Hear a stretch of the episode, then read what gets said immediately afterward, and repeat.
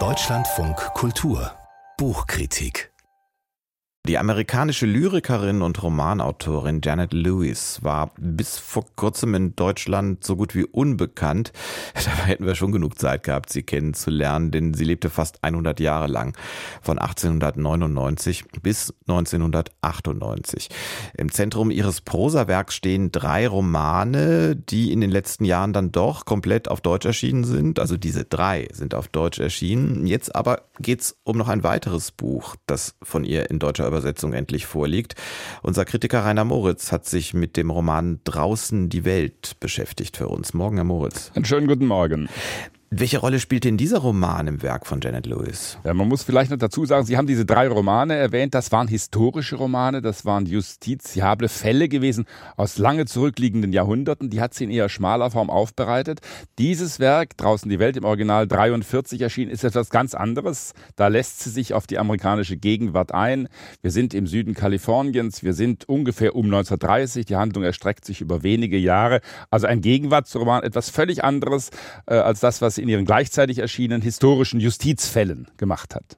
Also dem Titel äh, Draußen die Welt würde ich ja jetzt erstmal entnehmen wollen. Sie haben gesagt, äh, Kalifornien, dass das eher nicht Los Angeles ist oder San Francisco, sondern eher ein kleinerer Ort und dass da vielleicht auch nicht äh, auf den ersten Blick nicht so arg viel passiert, oder?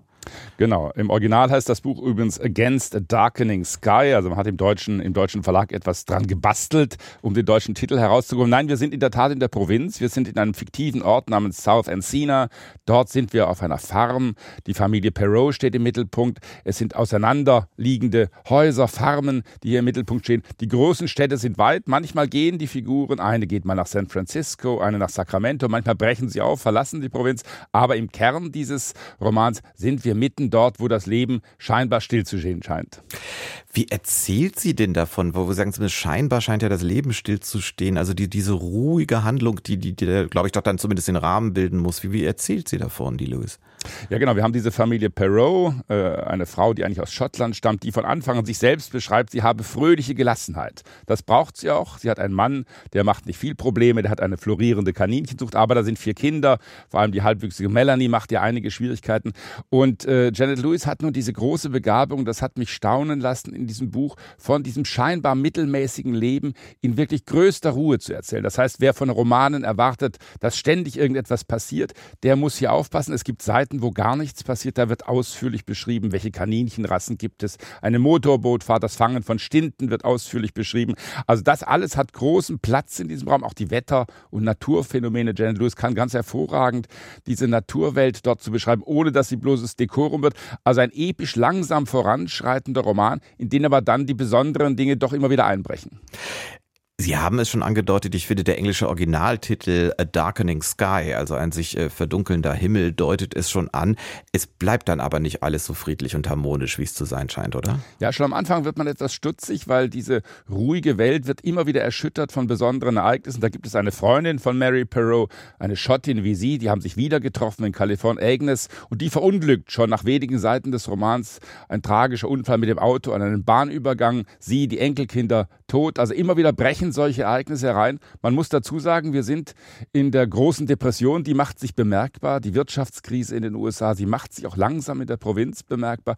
Leute verlieren ihre Arbeit, haben nicht genügend Lebensmittel, können ihr Auto nicht mehr halten. Das Automobil spielt eine wichtige Rolle in dieser Gegend. Und das zieht sich gegen Ende des Romans immer mehr durch. Plötzlich passiert noch viel mehr. Ein Verehrer von Melanie Terry wird plötzlich entführt und auf grausamste Weise getötet. Also diese ruhige, gelassene Welt, die wir äh, in diesem Roman kennenlernen, die ihn auch so besonders macht, die steht eben dann doch vor dem großen Hintergrund des Darkening Skies, der Wirtschaftskrise, dessen, was das auch mit der Provinz macht. Dieses Buch ist also dieses Buch spielt in einer Zeit, die über 90 Jahre zurückliegt. Ein bisschen weniger lange ist es her, dass es veröffentlicht wurde, auch schon sehr lange. Ähm, die Autorin ist äh, seit einem Vierteljahrhundert tot.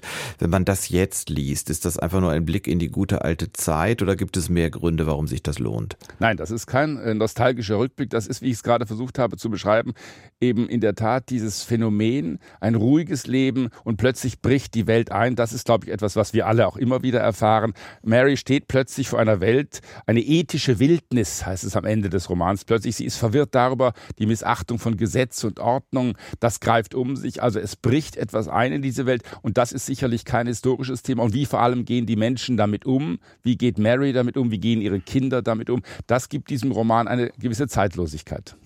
Rainer Moritz über Draußen die Welt. Der Roman von Janet Lewis ist äh, in der deutschen Übersetzung von Silvia Spatz bei DTV erschienen. 366 Seiten ist der Umfang dieser Ausgabe. 24 Euro kostet das Buch und wie immer weitere Informationen auch unter deutschlandfunkkultur.de.